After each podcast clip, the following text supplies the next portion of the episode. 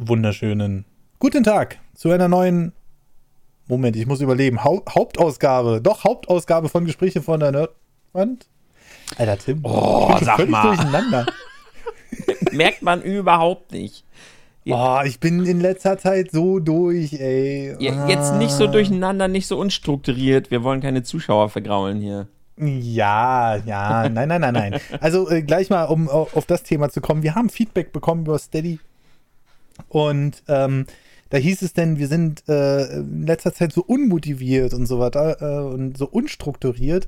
Ähm, ich sag's mal so, wir nehmen das Feedback natürlich ernst und äh, überdenken dann diverse Entscheidungen. Äh, aber da geht die Frage natürlich an euch raus, da diese Folge ja auch für alle kommt. Ich gucke noch mal. Siehst du, so viel zur Unstrukturiertheit. Ähm, aber diese Folge kommt, glaube ich, auch für alle. Und Steady ist so dermaßen. Ja, genau, die kommt von alle. Mhm. Über die letzte Folge haben wir uns, da haben wir uns nämlich richtig schön aufgeregt und ähm, jetzt kommt noch mal eine freie Folge. So, Entschuldigung.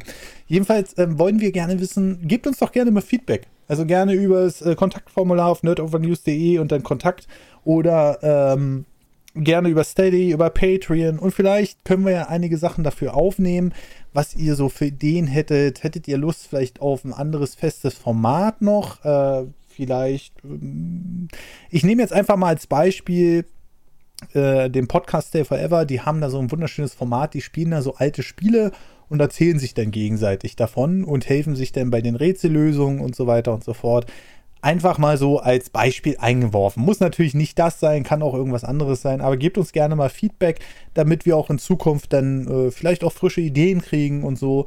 Und ja, sagt da gerne einfach mal Bescheid über die üblichen Sachen, Steady, Patreon oder aber auch äh, nerdovernews.de slash Kontakt äh, über das Kontaktformular. So, Tim, ja, worüber reden wir heute? Ja, man muss halt dazu noch sagen, das ist halt auch immer so eine Kosten-Nutzen-Frage, ne? Weil, ähm, weil natürlich jeder so sein, sein Leben hat, seine Arbeit ja halt auch hat. Wir machen jetzt nicht mhm. hauptsächlich Podcasts und äh, du hast deine Videotaktrate erhöht. Ich selber laufe auch gerade auf 180 Prozent, um irgendwie mein Ziel zu erreichen. Und ja. ähm, im Endeffekt, natürlich wüssten wir und würden wir auch super gerne, also ich würde super gerne nicht bei Lidl arbeiten müssen. Jetzt no front mhm. gegen Lidl, ihr wisst schon, wie ich das meine, ne? Hier, ähm, mhm. So, ich würde natürlich hauptsächlich gerne das hier machen. Und da hätte man viel mehr Zeit, Podcasts vorzubereiten, Themen vorzubereiten. Ähm, irgendwie davor schon mal so ein kleines Roulette zu erstellen, was ich euch beiden hinballer, damit die Podcasts einfach ein bisschen. Natürlich könnte man die viel geiler nachbauen und so weiter, wissen wir auch. Die Frage ist, mhm. haben wir die Zeit dafür? Können wir das überhaupt so wirklich machen? Ne? Das ist halt die Frage, ob man dann nicht sagen müsste, ähm, wir stellen den Podcast generell auf einen wöchentlichen Podcast um, wo man dann über Themen der Woche spricht. Ne? Ähm, aber dann wäre, das haben wir als Roundup-Format schon bei Steady und bei Patreon. Also das ist so, ähm, da reden wir einmal im Monat über die ganz wichtigen äh, Gaming-Themen. Aber vielleicht sagt ihr auch, ey, wenn das mit den Themen momentan äh, schwierig ist, weil normales Arbeitsleben und so weiter und so fort, dann, ähm, dann macht das doch gerne. Redet doch über die wöchentlichen Sachen, redet vielleicht auch über die Influencer-Welt oder, oder, oder. Und dann äh, gucken wir vielleicht auch da mal äh, drüber. Und äh, unser Politikthema mit Marcel und sowas alles, das ist ja sowieso immer von seiner Seite. Der beschäftigt sich den ganzen Tag damit. Aber es ist halt äh, für uns wichtig, da mal Feedback zu bekommen. Nicht, dass ihr jetzt denkt, wir machen das, wir scheißen die Podcasts hier jetzt so hin, so auf äh, gut Deutsch gesagt, sondern der Podcast ist uns natürlich auch mega wichtig. Ähm, es ist halt eins von vielen Pro äh, Projekten. Und äh, wenn wir dann sagen, wir wollen uns doch da auch ein bisschen mehr fokussieren und so weiter und so fort, dann äh, werden wir natürlich auch sehen, dass wir da noch ein bisschen was hinkriegen. Es soll aber so bleiben, dass jeden Samstag ein neuer Podcast kommt auf Steady und Patreon und dann dementsprechend am Dienstag ähm, öffentlich. Aber ja, wenn ihr Ideen habt für Formate, dann gebt ihr erstmal her, wir werden die evaluieren und äh, dann gucken wir, ob wir vielleicht das ein oder andere davon umsetzen. Genau. Stellt euch das im Endeffekt einfach mal so vor. Stellt euch mal vor, wir fühlen jetzt quasi ein, dass wir zu Anfang von jedem Podcast reden wir fünf Minuten, wie, wie geht's uns, was haben wir so gemacht. Dann reden wir fünf Minuten über die wichtigsten mm, Newsmeldung der Woche. Dann reden wir fünf Minuten über die wichtigsten Videospiele. Einfach immer so, immer so ein 20 Minuten Abriss oder eine halbe Stunde Abriss, dass wir uns quasi immer einfach so ganz lustig gucken, okay, was ist die Woche passiert. Äh, und dann steigen wir in das Thema ein. Oder mhm. sagt ihr, ah, das würde ich gar nicht so wollen, weil hauptsächlich schalte ich wegen des Themas ein und dann würde es mich halt stören, wenn eine halbe Stunde vorher das Geplänkel kommt. Die beiden Varianten mhm. solltet ihr quasi im Kopf mal so durchspielen. Schaltet ihr hauptsächlich ein, weil euch gefällt, dass wir einfach frei reden oder interessiert euch tatsächlich unser Fachwissen in Bezug auf einige Themen? Also, ne? Ja. Ja, wir wollen das, wir wollen das natürlich auch irgendwie auf einer lockeren Seite halten, weil ähm, wir denken auch gerade, dass gerade der Input, der von außen kommt, über den Podcast und über das Feedback und so weiter, ist ja auch wichtig. Und ähm, oder wir könnten natürlich auch einfach so ein Thema runterrattern. Aber ich muss immer sagen, die Podcasts, wo wir wirklich mal nicht abgeschwiffen sind oder so, die waren zwar sehr, sehr äh, informativ, aber immer nicht so unterhaltsam, als wenn man dann irgendwie auf einmal in einer ganz anderen Ecke landet und dann so nach 20 Minuten merkt, oh, wir sollten mal lieber langsam wieder zum Thema zurück. Oder das Thema und vergessen. Ne? Und äh, das, das ist mir jetzt immer wichtig. Also es geht mir wirklich jetzt nicht darum, hier irgendwas schlecht zu reden in irgendeiner Weise wegen dem Podcast oder dass wir jetzt irgendwie uns das mega einfach machen wollen, sondern wir wollen da erst gerne mal eure Meinung wissen. Aber darüber reden wir jetzt auch schon wieder sechseinhalb Minuten, Tim. Ja. Und worüber ähm, wollen wir denn stattdessen mal reden heute? Über Spielegenres. Mm. Mm. Was sind denn ja. Spielegenres? Ja. Und ähm, ich will da mal ganz kurz das Thema aufmachen. Denn die, die, große Frage, die ich mir immer stelle, gibt es überhaupt noch diese festen Einteilungen in Spielegenres? Oder ist das mittlerweile alles irgendwie vermixt und man kann das gar nicht mehr so festlegen? Dann halt noch so viele Sachen. Also, wenn, wenn ich an Spielegenres denke, dann fallen mir so, so fünf Sachen ein, würde ich jetzt mal sagen. Sport, Adventure, dann kommt ähm, Jump'n'Run, dann kommt äh, Action und dann kommt noch Strategie. So. Das war zumindest immer die Einteilung, die ich so kannte. Aber ich bin halt auch mit der GameStar groß geworden und die hatten ja immer ganz feste Einteilungen über Genres. Mhm. Und das haben die auch irgendwann verworfen, weil sie gesagt haben, nee, das kriegt man gar nicht mehr abgedeckt. So wirklich. Es ist mehr geworden im Laufe der Zeit, ne? Man, ich meine, mhm. früher, korrigiert mich jetzt gerne, aber ich würde irgendwie so gefühlt, gefühlt sag ich jetzt immer, gefühlt, mhm. als unsere Eltern früher ihre Bands gehört haben, da hat man einfach mhm. zu den meisten Bands gesagt, das ist eine Rockband. Ja. Oder das ist eine Metalband. Oder ja. das ist eine Popband. Oder ja. äh, so. Und heutzutage hat's ja, hat Metal ja 50 Unterkategorien. Er hat äh, Rock, ist eigentlich fast so der Überbegriff generell für Komplettmusik und da gibt es 100 Unterkategorien. Und Techno hat ja auch nochmal 50 Unterkategorien. Und das war früher mhm. irgendwie einfacher und das ist bei Videospielen ja auch. Es sind ja Genres entstanden. Das beste Beispiel, ich habe vorhin festgestellt, dass Metroidvania mittlerweile mhm. auf Wikipedia eine eigene Untersparte hat. Das war, als ich vor vielen Jahren ein Video gemacht habe zu Genres, da war Metroidvania noch gar nicht äh, offiziell eingetragen als Subgenre. Also es kommt einfach mehr dazu.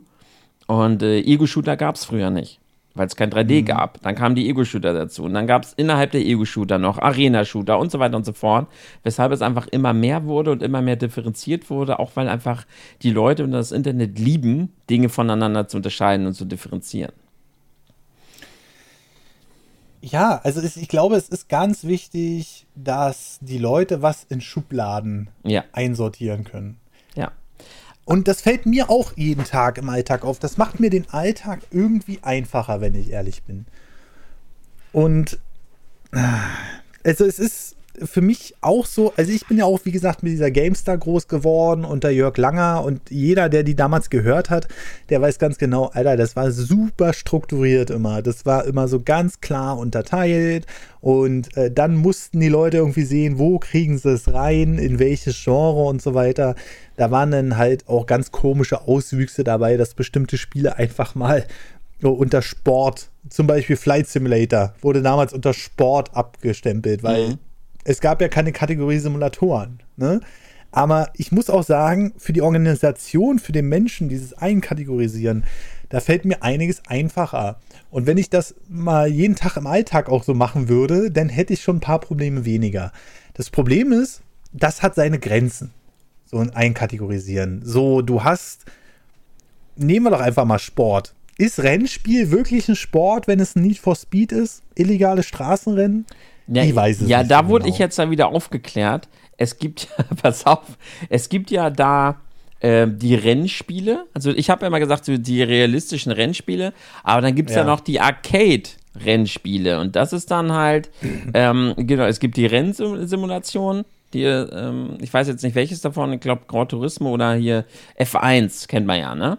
Ja. Und, dann gibt es noch die Arcade-Rennspiele und das sind ja, ja, eben die, wo ein bisschen was dazukommt. Dann gibt es die Future Racer und dann gibt es die Fun Racer. Also. Uh.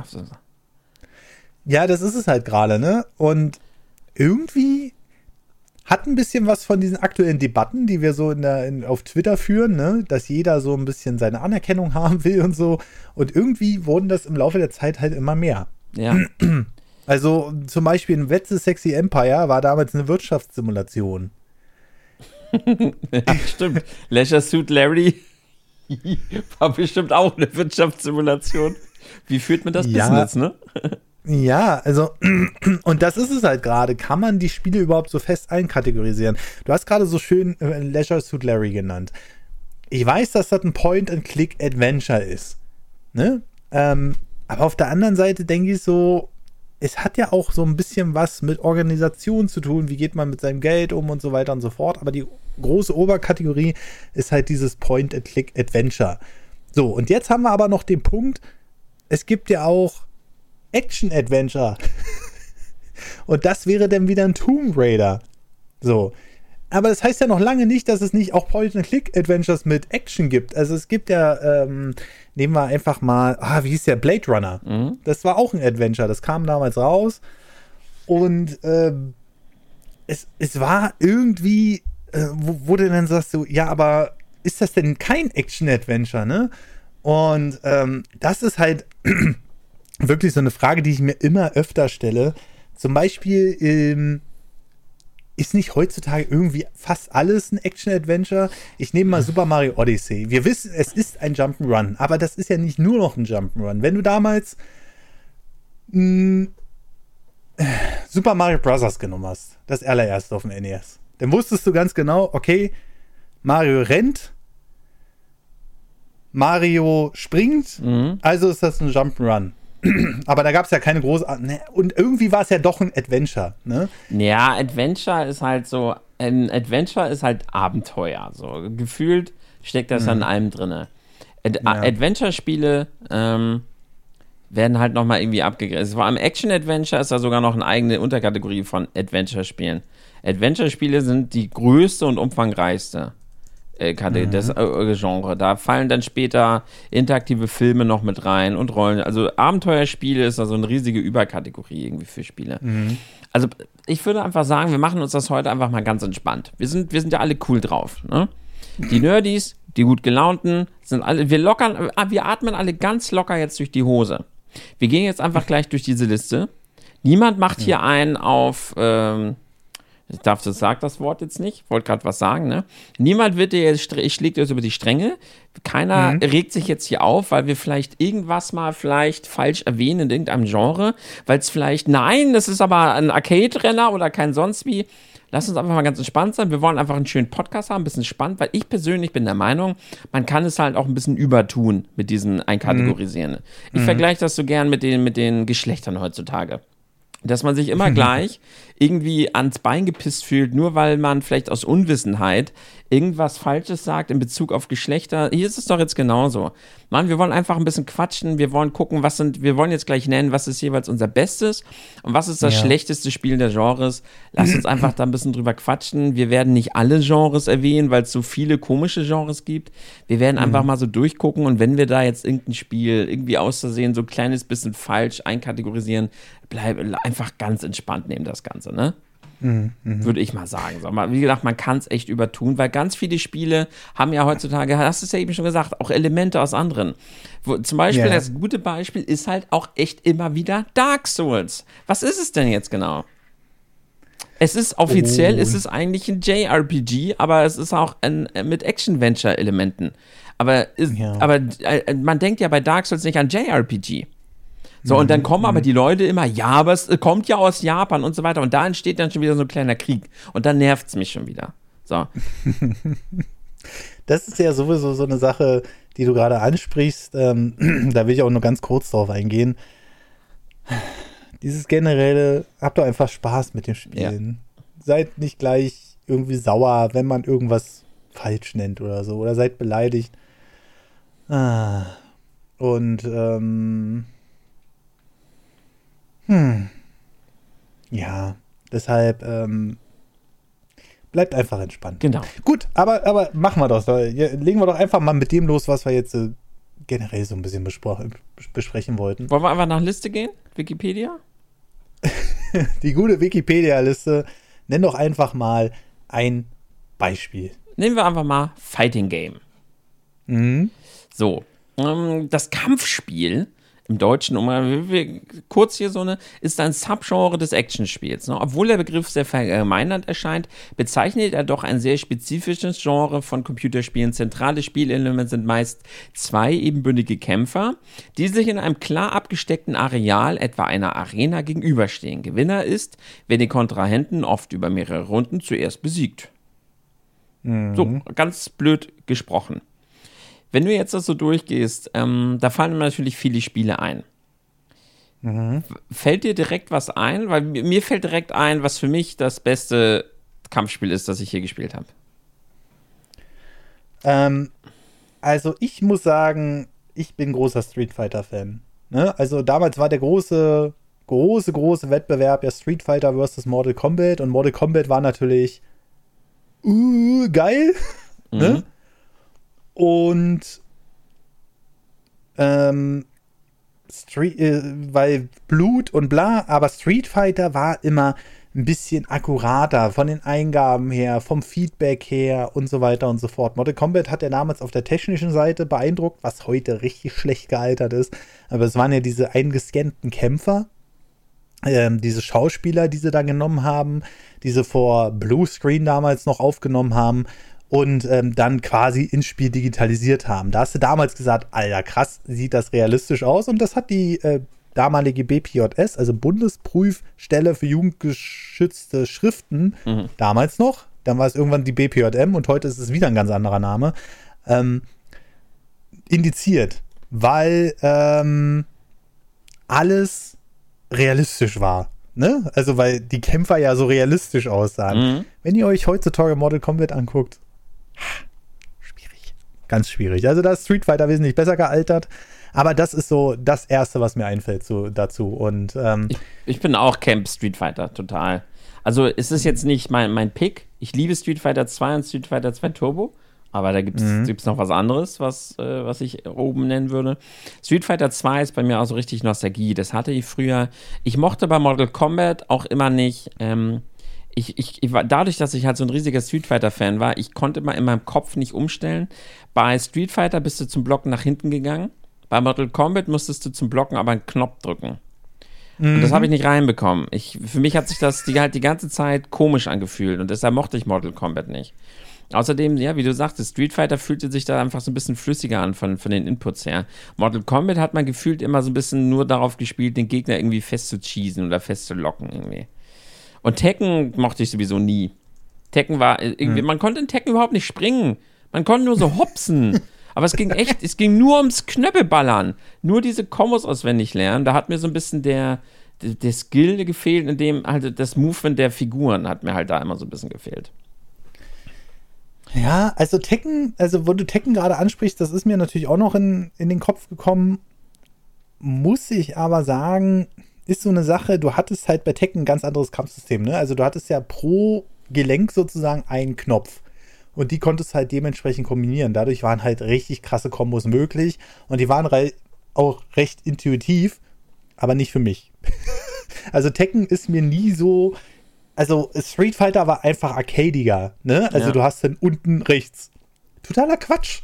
Warum sollte man sich erst hinhocken, dann äh, irgendwie nach vorne gucken oder die Hände nach vorne. Also, ja, ich glaube, das hat so versucht, dir einen Eindruck äh, zu vermitteln, duck dich, um die Energie zu sammeln, drück nach rechts, beziehungsweise in die Richtung des Gegners in dem Fall. Also je nachdem, wo du standest, kann es auch links gewesen sein.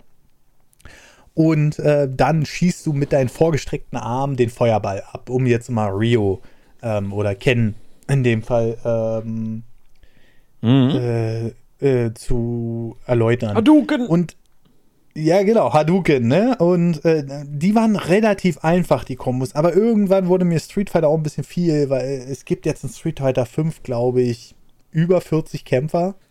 Und jeder hat da so seine äh, krassen Kombos und dies und das und jenes. Aber was sie beibehalten haben, bei jedem Street Fighter-Teil, auch wenn es mal so ein richtig schlechter war, wie zum Beispiel Street, Street Fighter EX3, wo sie versucht haben, Street Fighter in dieser polygonalen Grafik Ach, umzusetzen ja. von, von, Tekken, ähm, haben sie es trotzdem immer geschafft, ähm, haben sie es immer geschafft, diese, diese, diese direkte, dieses direkte Feedback umzusetzen. Und das war, haben sie ja mit Street Fighter 4, dann haben sie ja wieder den Schritt zurückgemacht sozusagen, also eher in das zweidimensionale Kampf-Gameplay, ähm, dann perfektioniert meines Erachtens nach. Also Street Fighter 4 habe ich auch richtig, richtig viel gespielt. Und wäre es jetzt dein Pick? Das beste Kampfspiel, das du je gespielt hast? Ah, Street Fighter 4 wäre schon. Ja, doch. Also, weil Street Fighter 4 ist im Grunde genommen wie Street Fighter 2 Turbo. Oh, die ganzen Fortsetzungen von Street Fighter. Eieieiei. Ähm, weil Street Fighter 2 Turbo hat damals Street Fighter 2 insofern verbessert, dass es wesentlich schneller war. Es gab mehr Kämpfer, mehr Welten und so weiter und so fort. Und ähm, Street Fighter 4 hat genau dieses Spiel genommen, in eine moderne Optik versetzt, mit Online-Gameplay, mit allem drum und dran und ist perfektioniert. Also es geht eigentlich kaum noch besser als Street Fighter 4 und das hat man auch gesehen als Street Fighter 5. Das wird jetzt zwar in diesen ganzen Ligen gespielt und so, aber auch einfach, weil Street Fighter 4 halt schon uralt ist. Aber es lässt sich immer noch perfekt spielen. Und es hat ein perfektes Feedback und so weiter und so fort. Und ähm, da würde ich schon sagen, das wäre auf jeden Fall mein Pick fürs beste Kampfspiel. Okay.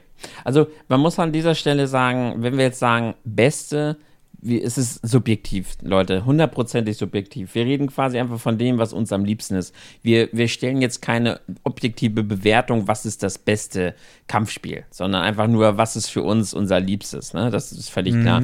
Niemand hier will jetzt Street Fighter über Tekken stellen oder Mortal Kombat. Wenn ich sage, Tekken gefällt mir nicht, ist das einfach nur meine Meinung. Ich habe nichts gegen Tekken.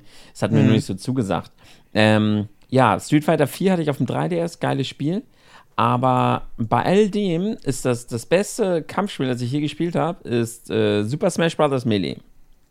Mhm. Weil es gibt natürlich auch noch Super Smash Bros. Und man kann nicht über Kampfspiele reden, ohne über Smash Bros. zu reden. Ähm, Super Smash Bros. 64 ist das Nostalgie-Ding bei mir. Das haben wir Wochenende lang gespielt mit, mit dicken Pizzen und grünem Tee und so weiter. Da, bestimmt habe ich auch von den Smash Bros. Runden Diabetes bekommen und weiß es noch nicht oder so. Und dann Melee war aber das Ding, was ich am meisten gespielt habe und am competitivsten. Und dann Super Smash Bros. Ultimate äh, könnte vielleicht als das beste Kampfspiel aller Zeiten gelten, wenn man objektiver sein möchte. Mhm. Allein vom Umfang her und so, ne? Und äh, was das Spiel wirklich so ausmacht. Ähm, deshalb mein Pick wäre halt äh, Smash Melee. Oder Melee damit ich nicht zerfetzt mm, werde. Okay, also, ah, ja, da kommen wir natürlich auf ein Kampfspiel zu sprechen, was natürlich alles nochmal geändert hat, ne? Also die klassischen Kampfspiele sind ja über jeder hat einen Lebensbalken oder später in den Spielen auch mal drei Lebensbalken, die dann einfach runtergespielt werden. Smash hat das Ganze ja umgedreht. Du hast eine gewisse Schadensanzeige, die immer weiter steigt prozentual. Und umso empfindlicher wurde dein ähm, äh, Kämpfer, um aus dem Ring zu fliegen. Mhm. Und ich muss sagen, ich wurde nie warm mit Smash. Ich Weiß nicht warum, aber es war nie so mein Ding. Es war damals eine Sensation, wo das erste Smash rauskam auf dem Nintendo 64, dass sich die Nintendo-Charaktere auf die Fresse hauen. Ja, das kann man, das kann man niemandem erzählen, wenn ich dabei war. Ich versuche das immer wieder zu vermitteln. Die N64 generell, was da für Köpfe explodiert sind, ey.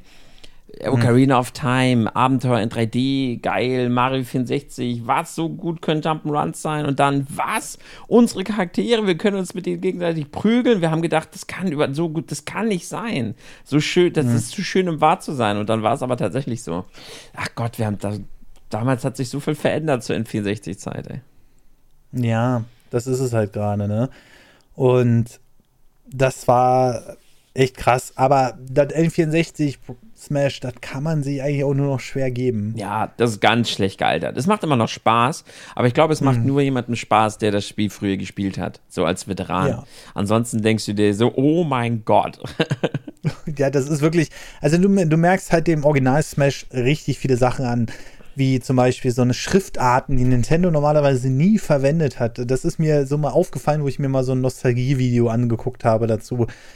Oder ähm, Finde ich schön, dass ja, du die Charaktere, uh, da hast du schon gemerkt, okay, um da die Framerate zu halten, da mussten sie die schon krass runterschrauben. Ja. Ähm, vom, vom Detailgrad her und sowas alles. Und wie viele Kämpfer gab es, Tim? Weißt du das zufällig? Mm, ich glaube, nee, zehn, glaube ich, ne? Zehn. Zehn, aber, ja. aber, man konnte ja noch welche freispielen. Ja. An, angefangen hat es mit acht, da hast du, glaube ich, recht. Und dann gab es, glaube ich, vier freispielbare Charaktere. Mhm, genau. Und heutzutage? Ähm, boah. 89. Ich weiß. Wissen wir 89, ja. jetzt genau. mit Sora auch? Ja, ja, genau. Äh, Sora war jetzt der 89. Da wurde ja schon so gescherzt. Hö, mach doch die 90 voll. Ähm, ja. Ja. Hm. Ich guck gerade noch mal. Ja. Oh, das waren doch, äh, warte mal. Ne, hier, genau, hier sind die originalen Charaktere. Mario, Donkey Kong, Link, Samus, Yoshi, Kirby, Fox, Pikachu. Und dann konntest mhm. du Captain Falcon hast du bekommen, wenn du einmal den Classic-Modus durchgespielt hast. Luigi, glaube ich, den Adventure-Modus und du musstest du ja so komisch eine Zeit haben bei Luigi. Und dann hast du noch Ness und die Pummeluft bekommen. Dann hattest du zwölf Kämpfer. Ja. Mhm. Mhm. Ja, das ist halt so zwölf Kämpfer, ne? Man muss sich mal sehen, wie, wie sich das weiterentwickelt hat, auch von den Soundtracks und so. Also, also wie sich Smash weiterentwickelt hat, ist nochmal auf einer anderen Stufe als ein Street Fighter. Ne? Das muss man schon mal sagen. Ähm, aber rein vom Spielgefühl bleibe ich bei Street Fighter. Ähm, aber es gibt ja nicht nur gute Kampfspiele, Tim. Nee, warte mal, 18 plus 7, 25 sind es bei Mili gewesen. 25 Charaktere. Na Mensch. Also, ja, ist, ja, und jetzt sind wir bei 89. Die Frage ist, was soll danach kommen, ne? Das ist noch eine ganz andere Diskussion, ja. Was, was ja? passiert jetzt nach Smash? Äh, nee, es gibt, es gibt auch sehr schlechte Kampfspiele. Äh. Ja. oh Gott. Das, ich schwanke halt zwischen zweien. Ja, ähm, ich auch. Tatsächlich. Ich meine, gut, was halt auch richtig schlecht war, war dieses Dead or Alive, ne? Dieses mit diesen äh, ganzen nackten Brüsten und so weiter. Das ja die Leute Bitte? nur deshalb gespielt haben. Alter, Dead or Alive habe ich richtig hardcore gezockt. Echt? Dead or Alive 2. Ja. Ich mochte das weil, überhaupt nicht. Weil das Kampfsystem, ja gut, die Brüste, Tim. Ja, da, ne? aber das rettet das Spiel ja auch. Lass mich doch ausreden. Gameplay kacke, aber die Brüste Nein, retten das Gameplay das Spiel. war nicht kacke. Ich, ich mochte es nicht. viel gespielt. Ich, ich mochte es ah. nicht, sage ich so. Na gut, ja. Ähm, mm, ja, ich denke, es ist schon, es ist Galaxy Fight. Galaxy Fight? Galaxy Warte, Fight. Das muss ich googeln. Das ist so ein PlayStation 1 Spiel. Ich hatte auch mal auf der PlayStation 2 hatte ich mal so ein Spiel gespielt. Das war so mit Gangster gegeneinander. Das war jetzt auch nicht wirklich spannend, aber Galaxy Fight ist halt gut. Ich, ich glaube fast, dass wir heute, ich würde fast mal vorhersagen, dass wir leider relativ oft in der Ära N64 und PlayStation 1 landen, weil es halt einfach, Gott, in der Zeit war halt auch wirklich vieles schlecht, ne? Weil es waren die ersten 3D-Bereiche, ne? Und wenn du halt jetzt mhm. mal ein Spiel nachholst, und es wurde mir damals mal geschenkt, ich habe es nachgeholt, Galaxy Fight, vielleicht war es damals ganz cool, aber also ich konnte es wirklich so gut wie überhaupt nicht spielen. Das war ganz, ganz grausam. Ne? Also ich sehe hier gerade so ein PlayStation Longplay ähm, und da feiern die Leute das natürlich wieder, ne? Nostalgie und so. Na klar. Ähm, aber gut aussehen, also flimmernde Schatten, puh. Aber das Kampfsystem sah eigentlich sehr direkt aus tatsächlich. Was, was hat dich jetzt so explizit an dem Spiel gestört? Oh Gott, das ist, das ist zehn Jahre her, das weiß ich nicht mehr. Es ist, ich glaube einfach wirklich, es war einfach alt es hat kein, es hat für mich keinen Nostalgiefaktor gehabt. Ich fand das Gameplay ganz, ganz grausam, die alten Polygone. es gibt einfach Spiele, das ist ähnlich genau wie mit Smash 64, bestes Beispiel. Ich spiel, mhm. Gib doch mal jemanden jetzt Smash 64. Das findet keiner mhm. geil. Das ist einfach alt. Gerade mit der Steuerung schlecht gealtert. Aber trotzdem würde ja niemand sagen, okay, Smash Bros. ist jetzt kacke, sondern das hat ihn dann einfach nicht abgeholt. Und so war das bei mir mit Galaxy Fight. Das war einfach, mhm. das einfach ein altes Spiel. Ja. ja. Also ich schwanke zwischen zwei Spielen tatsächlich. Und das erste Spiel, wo ich sagen muss, oh, das war nicht wirklich gut als Kampfspiel, ist äh, Thrill Kill. Ja. So, jetzt muss man. Jetzt fragt man sich natürlich, hä, Thrill Kill kenne ich vielleicht gar nicht oder so. Es war ein Spiel, was damals nicht erschienen ist, weil es zu brutal ist. Ne? Aber äh, es kam auch für die PlayStation 1 raus. Und die Grafik, du hast halt so eine halb 3D-Arena da irgendwie rumgetänzelt. Ich sehe gerade so ein paar Charaktere. Ja, ja. Und äh, du konntest anderen dann die, die Arme ausreißen und die dann damit verkloppen und so. Also es war einfach nur auf Brutalität geklemmt. Aber es war an sich kein spaßiges Spiel. Allein die Charaktere, hier ist halt so einer, ähm, ach, wie sagt man das? Das Spiel könnte heutzutage auch gar nicht mehr existieren, wegen politisch korrekt und so.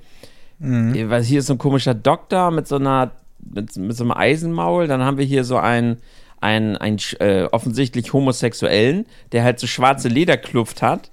Halt so, so, so richtig, äh, der aber auf irgendwelchen komischen Metallstelzen kämpft. Also es ist ja richtig mhm. crazy, was ich hier gerade für Charaktere sehe. Ja, ja. Und einer, der irgendwie die Hände hinter, also ein Gefangener, der die Hände noch hinterm Rücken verbunden hat und so. Richtig, genau, genau, genau. Also das ist halt es, es war komplett fertig, das Spiel. Es wurde irgendwann ins Internet geleakt, war eines der ersten großen Leaks damals sozusagen, wo du alles noch mit dem Modem runtergeladen hast. Ähm, ich sehe das gerade hier, wie die Arme ausgerissen werden und so. Und dann haut er mit dem Bein weiter auf alle drauf. ja, also vom, vom Unterhaltungsfaktor, vom Comedy-Faktor war es schon ganz gut. Aber der Rest war Müll. Also das Kampfsystem war Müll. Die, ähm, äh, das, Feed, äh, das Feedback, das Kampffeedback war Müll und so weiter und so fort. Also es war teilweise wirklich nicht spielbar. Und das zweite, was ich jetzt mal anbringen muss, ist Rise of the Robots. Und hast du das schon mal gesehen, Tim? Nee. Es ist ein Super Nintendo-Spiel, was ähm, hm, sagt dir der Begriff Grafikblender etwas? Ja. Ja, so. Das ist und doch das hier äh, Pokémon. Na, okay. und äh, das habe ich damals bei einem Kumpel gespielt, es so unglaublich flüssige Animationen hatte von den Charakteren.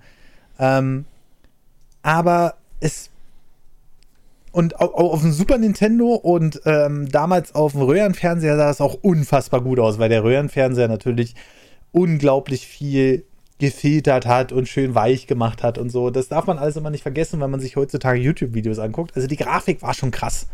Aber der Rest war also Müll.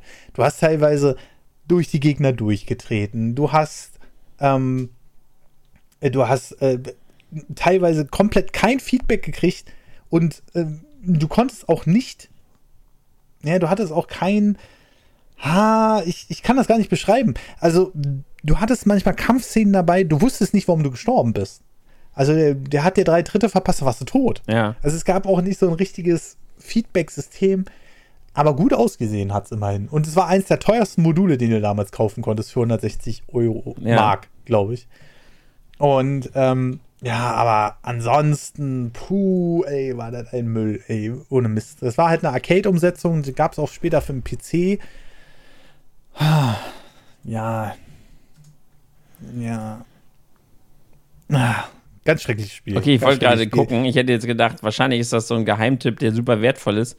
Nee, Rise of the Robots kriegt man in OVP für 19 Euro. Ja. Ich glaube, es gibt kaum ein Spiel, was man so günstig bekommt mit Originalverpackung. ja, es sieht ja, ziemlich langweilig aus, was ich hier gerade sehe auf YouTube. Hm. Ja, und du hattest halt auch nur so zwei Angriffe und ja, so. Ja, ich wollte gerade sagen, also, der macht die ganze Zeit das Gleiche hier. Ja. Ja, das ist es halt gerade, ne? Also da hat es auch keine großartigen Moves, nichts, gar nichts. Das war ein reiner Grafikblender. Ja. Darüber könnte man einen eigenen Podcast machen über Grafikblender. Aber Ja, also wenn ich mich entscheiden müsste, dann wäre es wahrscheinlich am Ende Rise of the Robots. Okay. Und das, das ist halt, äh, Thrill hatte wenigstens noch so ein bisschen den Humorfaktor, sag ich mal. Okay. Aber, ja, okay, das war noch, sonst. das sieht wirklich langweilig aus hier. Ja, und bei mir ist es ja. dann äh, Galaxy Fight, ja. Okay. Ja. Dann ich sehe schon, wir müssen die, wir, wir, fassen die Genre einfach mal. Ich meine, was wir natürlich kurz noch anreißen können, wären halt Beat'em-Ups. Weil das ist ja quasi ähm, ein Kampfspiel, was aber dann ein Sidescroller ja quasi mit äh, in sich behält. Wo du von links nach rechts läufst und einfach alles, mhm. alles verkloppt, ist ja nochmal ein eigenes Genre quasi. So ein Beispiel wäre Turtles in Time oder was auch viele kennen, ist, ähm, jetzt komme ich tatsächlich nicht drauf. Oh, da hätte Double ich noch Dragon. einen Kandidaten für ein schlechtes Kampfspiel, weil zu Turtles in Time kam auch so ein Turtles fürs NES raus. Ja. Das, das war so scheiße. Ja das stimmt. Ich war so enttäuscht. Es gibt wirklich schlechte. Es gibt auch, ähm, gut, das ist da wahrscheinlich eher Sport. Ähm, also unglaublich schlechte Wrestling-Umsetzung auf dem Super Nintendo gab es auch. Ja. Ähm, ja, ja. ja Beat'em-Ups. Ähm, es gab mal ein Beat'em-Up, das ist für mich das schlechteste gewesen. Ich weiß gar nicht mehr. Ich glaube, es hieß einfach nur Kung Fu. Auf dem Game Boy. Alter, das habe ich geliebt. Echt?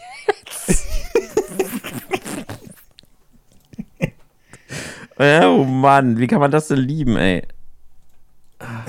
Ja, nee, warte, warte, warte. Ich, ich hoffe, ich erzähle jetzt keinen Quatsch, aber ich glaube, ja, na klar, Alter. Ach so, aber es hieß Kung Fu Master. Ja, da gibt's, warte mal, es gibt Unterschiede. Ich gucke gerade auch nochmal. Packshots, Game Boy. Also das, was ich meine, hieß einfach nur Kung Fu. Ah, okay, ich hatte Kung Fu Master und das war eigentlich ganz cool, weil du auch ein direktes Feedback hattest und so. Und das habe ich echt gern gespielt, aber es war auch mega schwer irgendwann. Aber Kung Fu, Kung Fu. Kann Kung sein, Fu, dass ja, ich mich jetzt täusche. Wie gesagt, wir, wir, können jetzt, ich kann jetzt nicht mal alles gerade überprüfen, aber das ist okay, wir reden ja einfach nur. Es gab ja. irgendwie so halt so ein Kung-Fu-Spiel, wo man quasi so mit Bruce Lee da einfach so durchballern und das fand ich ganz, ganz grausig. Das fand ich ganz, ja. ganz schlimm. Aber das sind jetzt auch so, so ein paar Kindheitserinnerungen, äh, gerade einfach nur von mir. Ansonsten habe ich auch gar nicht so mega viele Beat'em-Ups gespielt. Ich hatte damals Double Dragon, fand ich sehr, sehr cool, hat sehr viel Spaß gemacht. Ja. Und mein, mein Bestes, ich mache es relativ kurz bei Beat'em-Ups, weil das ist nicht so das Genre, wo ich am meisten drüber reden kann. Das äh, beste Beat'em-Up, was ich gespielt habe, ist äh, Turtles in Time. Ja, mit Abstand. Also, jeder, der was anderes erzählt, lügt. es ist einfach so. Ähm, Turtles in Time ist eine absolute Koryphäe. Ich freue mich jetzt schon richtig auf den inoffiziellen, Na also offiziellen Nachfolger. Ich weiß es gar nicht aber den, den man jetzt nochmal rausbringt, man hat ja noch mal ein paar Anläufe danach versucht, mit einer moderneren Grafik-Engine, wo alles in Polygon und 3D sein musste. Ne? Ähm, aber Turtles in Time war in so vielen Belangen so gut. Du hattest mega geile Kombos. Ähm, du konntest die äh, Foot-Soldaten oder Fußsoldaten, wie sie ja damals hießen, konntest du mit den verschiedensten Sachen angreifen, indem du einfach aus der Luft einen Kick äh, in die Schräge gemacht hast, nach unten. Dann ähm, konntest du die hin und her schleudern. Jeder der Turtles hatte einen eigenen Move, wie sie die, äh, wie sie die ähm, äh, Leute da rumschleudern konnten. Jeder seine eigenen Waffen, logischerweise. Also Donatello hatte denn, jeder wollte Donatello haben, mhm. weil du hattest einfach die meiste Reichweite. Ich wollte Leonardo haben. Du wolltest Leonardo ja, haben? Ja, ich bin ein absoluter Schwerter-Fanatiker. Ja, aber Donatello hatte noch mal ein bisschen mehr Reichweite. Das stimmt. Ne, durch, und ähm, Michelangelo hat man genommen, weil ja, war halt der Michelangelo, aber nicht, weil man jetzt gesagt hat, äh, ich will unbedingt die Leute mit den Nunchucks verprügeln. Nö. Sondern ähm, die Rapha Raffaello und Michelangelo sind, das sind so die, die, die nimmt man, weil man die Charaktere toll fand. Aber die anderen hatten halt, die waren halt schon stärker. Und Donatellos Reichweite war krass, ja. Aber ich habe immer Leonardo genommen. Ja, ich habe immer Donatello genommen. Jedenfalls war das, ähm, gab es ja auch zwei verschiedene Versionen. Es gab ja einmal die Super Nintendo-Version und die Mega Drive-Version, mhm. die sich leicht unterschieden haben. Ich glaube, die Mega Drive-Version hatte auch ein Level mehr und sah insgesamt ein bisschen anders aus. Ich glaube, es wurde auch von zwei verschiedenen Teams entwickelt. Ähm, aber das Kampfsystem war auf beiden identisch. Und ah, es ist es ist so ein gutes Spiel. Also man kann es heute immer noch so gut spielen im Multiplayer. Ähm, wir haben das so oft gespielt auf dem Mega Drive damals. Und jeder wollte Turtles in Time spielen. Ne? Also, wir hatten ja, hatte ich schon mal im Podcast erwähnt, es gab ja dieses Haus der Kinder und da standen auch Mega Drive-Konsolen rum. Und da war ich gerne mal, weil ich hatte nur Nintendo-Konsolen. Und jeder wollte Turtles in Time spielen. Ja. Die anderen Spiele, ja, konnte man mal machen, ne? Aber Turtles in Time war der absolute Renner und gerade wenn man es zu zweit spielt oder so. Ähm, und das war ein absolutes Highlight, dieses Spiel. Ne? Wenn mein Herz entscheiden müsste, dann wäre es, habe ich ganz, ganz nostalgische Beziehung zu, wäre es tatsächlich Super Battletoads und Battle Maniacs. Das Problem ist, es war so schwer. Ja. Ey, ich hab's bis, ich hab's einmal früher als Kind in dieses Segenlevel geschafft. Das war, glaube mhm. ich, die, war das, das war, glaube ich, sogar direkt nach den Schlangen, die Stage. Äh, ich weiß es mhm. nicht mehr, aber das, ich, ich bin so selten überhaupt über das Schlangenlevel hinweggekommen. Das Spiel war einfach so bockschwer. Und ich war ja. ein Kind, aber ich liebe das Spiel richtig hart. Aber Turtles in Time ist äh, fast ein, eigentlich in allen Punkten besser. Es ist einfach wirklich, wirklich sehr gut. Turtles in Time. Ich überlege gerade, was ja, es da noch so gibt. Ähm, Beat'em Up. Hm. Also abseits von der Nostalgie und so, wenn ich die Spiele heutzutage beide spielen würde, ähm, dann ist Turtles in Time meilenweit voraus, weil die Battletoads-Steuerung ist leider indirekt. Sie ist, sie hat Verzögerungen drin. Sie, ähm, ah, manchmal treff, trifft man die Gegner nicht. Und damals waren das alles so Kompromisse, die man eingegangen hat, weil man gedacht hat, ey, ich habe sonst nichts zum Spielen. Mhm. Also gewöhne ich mich daran. Und Turtles in Time hat sehr viel verziehen, war schon ein bisschen zugänglicher und war natürlich auch nicht so kacke schwer. Ne? Also Turtles in Time konntest du in drei Stunden durchspielen oder so. Ja, das stimmt. Ach, guck mal Aber hier. Es hat ja. so einen unglaublichen Spaß gemacht einfach. Ich bin gerade hier bei Beat'em Ups äh, auf der Seite. Da, da wird sogar Kung Fu Master erwähnt als Beispiel. Also Arcade-Automat ja, noch an der Seite. Und hier genau, Double Dragon gibt es noch Final Fight, ähm, Golden Axe, Renegade, Batman Returns war auch ein gutes Beat'em Up, by the way. War gar nicht so mhm. verkehrt. Streets of Rage, Shinobi, Teenage äh, die Turtles, die X-Men-Spiele, stimmt. Fighting Force, Dynasty Warriors. Als Beat'em mhm. Up? Dynasty Warriors, ja, und da kommen wir wieder zu diesen Genre-Unterteilungen, ne? Ähm, Dynasty Warriors hat ja schon fast so eine eigene Kategorie. Ja. Das sind ja diese Mushu-Games, ja, ne, genau. ne, wie man die nennt. Und ähm, ja, aber vom Prinzip her ist es auch ein Beat'em Up. Ne? Bloß in 3D und ja, mit ja. nochmal tausend Gegnern ja, mehr. Genau. Hack Slayer fast schon. Aber gut, das waren so einige Beispiele. Aber was war jetzt für dich das Schlechteste, das du je gespielt hast? Ah, das ist gar nicht so einfach. Also, wenn ich jetzt eins dazu zählen müsste, ich weiß nicht, ob das so ein Brawler ist, aber kennst du Terminator 2 auf dem NES? Mm, nie gespielt, nee. Alter, ich habe das als Spiel versucht, äh, äh, als Spiel, ja, als Kind versucht durchzuspielen. Es geht nicht, Tim. Es ist ein unfassbar schweres Spiel. Du hast auch nur eine Schlagtaste, weil du hattest ja nur den NES-Controller. Also das heißt, Ani konnte auch nur mit einer Taste schlagen. Die Gegner sind durch dich durchgeglitscht. Du ähm, bist an unmöglichen Stellen verreckt. Dann gab es irgendwann, und das war das Coole an dem Spiel, deswegen bin ich auch so dran geblieben, irgendwie das, und habe das versucht weiterzuspielen. Ähm, du hattest auch diese LKW-Verfolgungssequenz aus dem Film. Okay. Ne? Wo der, und du hast halt oben diese, diese, ich weiß gar nicht, wie man das nennt, äh, Kanalisation in den USA, haben die ja diese Dämme da. Ähm, gesehen und hinter dir ist echt der LKW hinterhergefahren. Das war so geil, aber du, du hattest keine Chance. Also du hattest keine Chance.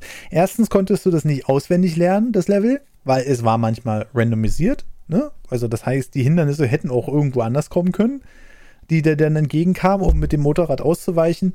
Und zweitens war es mega unpräzise. Und ich glaube, es hatte so eine Macke wie Springen auf oben. Und oh. Springen auf oben ist so ein Kompromiss, den man damals eingehen musste, weil man hatte ja nur zwei Tasten auf dem NES-Pad.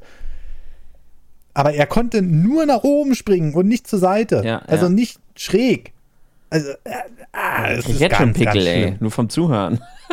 ja, ja, ja, ja. Und ich glaube, Pause war auch nach unten drücken und Select oder so. Also, ganz, ganz gruselig, ne? Und das ist so, also wenn, wenn das ein Brawler-Game, ja doch, Action-Brawler, würde ich schon sagen, dass das sowas ist. Doch, ähm, und äh, ich, aber ich habe es damals so gefeiert wegen dem Titelscreen. Damals, damals hast du Spiele noch wegen dem Titelscreen gefeiert. Ja, das ja? stimmt. Und äh, dann wurde auch die originale Melodie eingespielt und so. Also die, die Entwickler wollten damit schon was erreichen, aber du hast halt gemerkt, wie schnell das Geld ausgegangen. das ja. ist witzigerweise oft mit der Terminator IP passiert, damals zu der alten NES-Zeit. Ja, nicht nur da, also heutzutage ja noch. Also die Terminator-Spiele sind ja fast alle Schrott. Ja, ich meine also, auch, dass oft die Lizenz, die Terminator-Lizenz äh, verloren gegangen ist und daraus dann so. Spiele entstanden sind, die dann auf einmal komisch waren. Die sollten ursprünglich mal ein Terminator-Spiel werden, so wie, ähm, äh, wie heißt es? Ähm, ja, komme ich jetzt nicht drauf. Hm, ja. Verdammt. Ja, das ist es halt gerade, ne? Ähm, ja, was ist, denn, ist es denn bei dir? Ja, äh, Kung Fu. Ich hab's nicht gefunden. Ich habe nebenbei geguckt. Das war irgend so ein Kung-Fu-Spiel, wo ich von links nach rechts gelaufen bin. Vielleicht war es ja sogar. Warte mal, ich guck mal. Vielleicht war es tatsächlich Kung Fu. Warte, warte, warte, warte, warte, warte. Wenn es das Spiel hier ist, dann gehen aber unsere Meinungen ganz weit auseinander. Tim. Ich guck gerade mal. Kung Fu Master. Nein, das ist es nicht. Das ist es das nicht. Das ist es okay. nicht. Ja, dann kann ich ja noch was erzählen, wenn du jetzt guckst. Kung Fu Master war ziemlich cool für den Gameboy. Also gerade für Gameboy-Verhältnisse.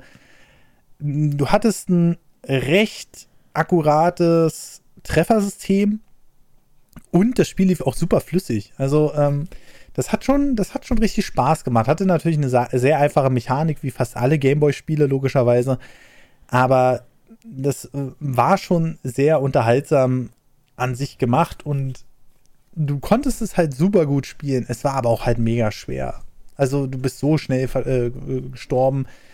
Es hat hatte ich fast alle paar Minuten da äh, wieder zurückgehauen und ich bin, ich bin auch, glaube ich, nicht übers zweite Level hinausgekommen oder so. Also mein um, Spiel heißt, es sieht aus wie ein Kung-Fu-Spiel, es heißt Master Karateka.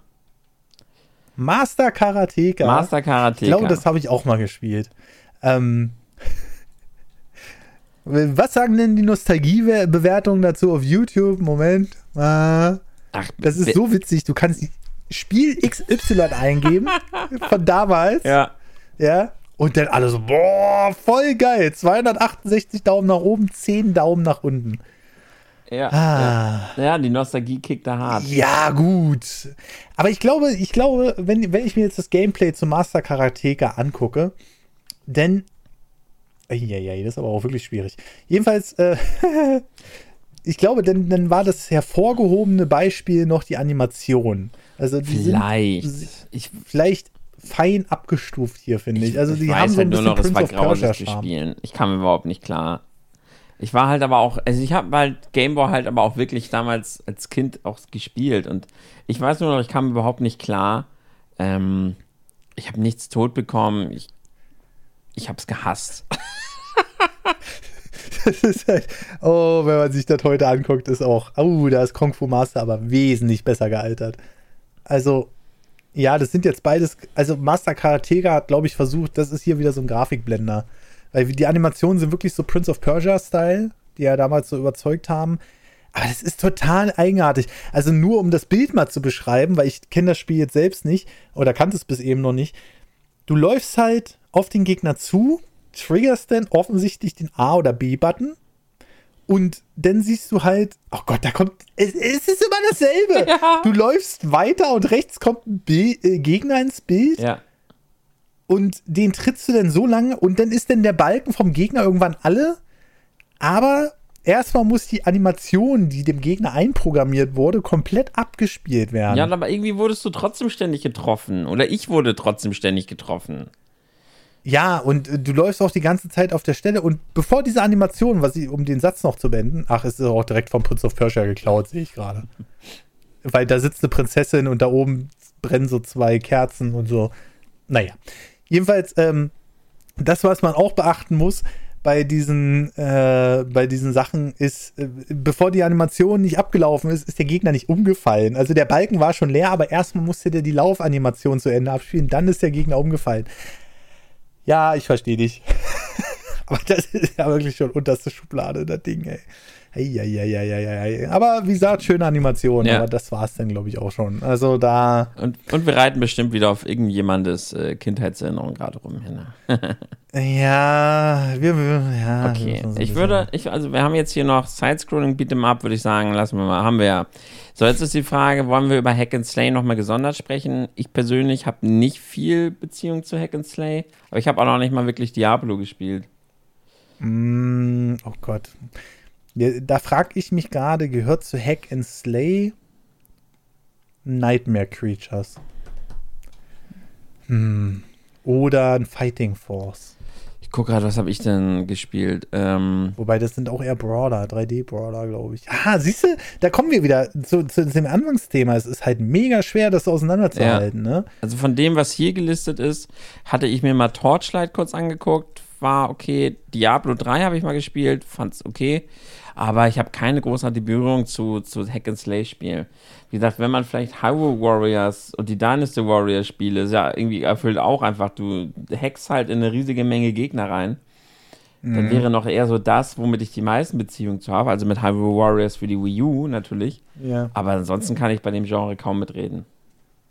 Also ich muss sagen, hier steht ich, ich, will jetzt nur mal kurz, ganz kurz Nightmare Creatures aufschlüsseln, wo wir wieder bei diesen Genres Dinger sind. Plattform, äh Quatsch, nicht Plattform, sondern Genres, Actionspiel, Komma, Survival Horror, Komma, Jump Run. Ja. ne? Also ich weiß nicht, wo, was das jetzt mit Jump Run zu tun hat, keine Ahnung. Aber es ist immer wieder spannend, deswegen tun wir uns da gerade so ein bisschen schwer. Aber lassen wir, also dieses Hack and Slay kann, muss ich sagen, was habe ich mal in meinem Leben probiert? Also alle, wo damals alle über Diablo 2 so hergerannt sind, muss ich sagen, war ich nicht dabei. Ich auch nicht. Da, ich war schon immer der Counter-Strike-Spieler. So. Und AOE, äh, Age of Empires und so, war ich auch raus. Ich, ich wollte einfach nur ballern. Also als Kind wollte ich vor allem ballern. Ballern, ballern, ballern. Ähm, und ähm, dann haben wir ja noch so viele äh, Untergenres und so und deswegen fällt es extrem schwer. Aber dann lass uns doch was Eindeutigeres nehmen. Lass uns doch einfach mal Jump'n'Run nehmen. Oh Gott. Was? Und jetzt wird's schwierig. Jump'n'Run ist das Genre, was ich halt in meinem Leben mit Abstand am, am meisten gespielt habe. Ja. Ich habe vor sieben Jahren, glaube ich, habe ich meine Liste gemacht. Meine liebsten 122 Jump'n'Runs. 2D Jump'n'Runs. Und da habe ich nur, da habe ich halt alle 2D Jump'n'Runs, die ich in meinem Leben gespielt habe, bewertet und da waren es 122 oh Stück. Also nur 2D Jump'n'Runs. Und äh, das ist sechs Jahre her. Da sind schon wieder einige dazugekommen. Da gibt es auch noch 3D Jump'n'Runs. Jump'n'Run ist für mich, das ist mein liebstes Genre. Mhm. Klar, auch Zelda, klar, auch Action-Adventure, RPG, alles cool. Aber Jump'n'Runs sind mein liebstes Videospielgenre. Das geht einfach immer. Mhm. Und jetzt pass auf, obwohl, obwohl dieses Genre so umfassend ist und ich auf jeder Plattform an so besondere Spiele denke, auf mhm. dem NES denke ich an die Mario-Spiele. Äh, an, an, auf dem Gameboy denke ich an Kirby, an DuckTales. Äh, Jump'n'Run ist überall an so viel. Auf dem Super Nintendo haben wir vielleicht haben wir ein paar der besten Jump'n'Runs aller Zeiten. Komme ich gleich noch zu. N64 hat das Game für immer verändert. Ja. Tomb, äh, die PC hat dann äh, Action Adventure mit in die Plattformer gebracht, mit Tomb Raider und ja. anderen Spielen. Mario ja. 64, ähm, Legende, dann auf dem GameCube hat sich 3D weiterentwickelt. Und dann ging es immer so weiter. Dann haben wir Mario ist natürlich immer der König der Jump'n'Runs gewesen, aber es gab auch immer so viele tolle andere Jump'n'Runs nebenbei. Dann kam irgendwann New Super Mario Bros. Wii und hat die 2D-Plattformer wiederbelebt und seitdem äh, haben wir auch in diesem Bereich wieder die Best das Beste von Bestem gesehen. Ich für mich persönlich würde 2D Jump'n'Run noch von 3D trennen. Das macht es mir ein bisschen einfacher, darüber zu reden. mm, ja, aber Jump Run ist sowieso eine Kategorie, die hat sich ja schon durch so viele Systeme durchgezogen. Und ist auch eine der wenigen Kategorien, die nicht so wirklich ausstirbt, habe ich den Eindruck. Ich weiß noch, damals zu GameStar-Zeiten gab es immer den ganz, ganz großen Wettstreit Action versus Strategie. Ne? Also es gab immer, was weiß ich, der neue Doom gegen das neue Age of Empires oder ähm, ach, es gab so viele Actionspiele, einfach so viele Ballerspiele. Blood gegen ähm, Strategiespiel StarCraft meinetwegen, ja. Und das waren damals so die beiden großen Genres. Und Strategie bzw. Echtstra Echtzeitstrategie ist halt irgendwann total untergegangen. Warum auch immer, ich weiß es nicht. Es war eins der beliebtesten Genres damals und es ist einfach heutzutage kaputt. Und das kannst du halt von Jump'n'Run nicht sagen. Also, auch wenn sich das ein bisschen verschoben hat, es hat sich ja von dem AAA-Markt so ein bisschen zurückgezogen. Da regiert Nintendo relativ alleine mit Super Mario, aber dafür hast du halt im Indie-Markt einen Haufen Jump'n'Runs. Mm, ja. Und ja, das ist halt so, ah, das ist wirklich schwierig. Also Jump'n'Run, also für mich Oh Gott, wenn du es unterteilen würdest in 3D und 2D. Das Problem ist halt auch mit, gerade mit 2D oder äh, generell Jump'n'Run ist halt auch einfach ein Subgenre oder ein, ein Genre, was in so vielen Spielen halt auch mit drin steckt, ne? Mhm. Ganz viele Action, Action-Adventures, haben natürlich ganz viel Platforming. Deshalb ist es halt so schwer, Jump'n'Runs von, äh, zu trennen. So ist, so, Ratchet und Clank zum Beispiel. Ist das ein mhm. Action-Adventure? Ist das ein Jump'n'Run? Man schießt, man springt. Ist immer so schwierig, da, weil Jump'n'Run halt in so vielen Spielen mit drin steckt. Für mich ist es dann tatsächlich aber doch äh, relativ klar, was mein liebstes 2D Jump'n'Run ist. Mhm. Auch, oh Gott, es gibt so viele, ey. Auf dem Super Nintendo habe ich so viel, ich habe so viel Nostalgie. Wir haben ja vorhin kurz überlegt, was mein erstes war. Das waren wahrscheinlich Jazz Jack Rabbit und Commander Keen. Damals mhm. vor, vor so vielen Jahren. Ja, wir sind alt. Bei dir war es auch Commander Keen, meintest du, ne? Ja, also ich hatte ja noch vor dem ersten NES hatte ich ja noch einen 386er. So, und da ist man dann halt an diverse Spiele rangekommen, vom Nachbarn oder so, der hat dann, dann mal eine Diskette kopiert. Und ähm, da war auch Commander Keen irgendwo drauf. Und welches? Das war meine erste Jump'n'Run-Erfahrung. Die Frage ist, also Ratchet Clank hast du ja gerade gesagt. Das ist ja kein reines Jump'n'Run, sondern das ist ja auch irgendwie ein Shooter, ein Third-Person-Shooter. So. Und äh, genau das ist Commander Keen quasi auch. Ne? Auch wenn es vielleicht von der Seite betrachtet wird, aber es ist ja trotzdem in der dritten Person Shooter und ein Jump'n'Run. Ja, das ist immer das Schwierige. Mega Man, halt auch so ein gutes Beispiel. Ja, ist das genau. klar, Shoot 'em up.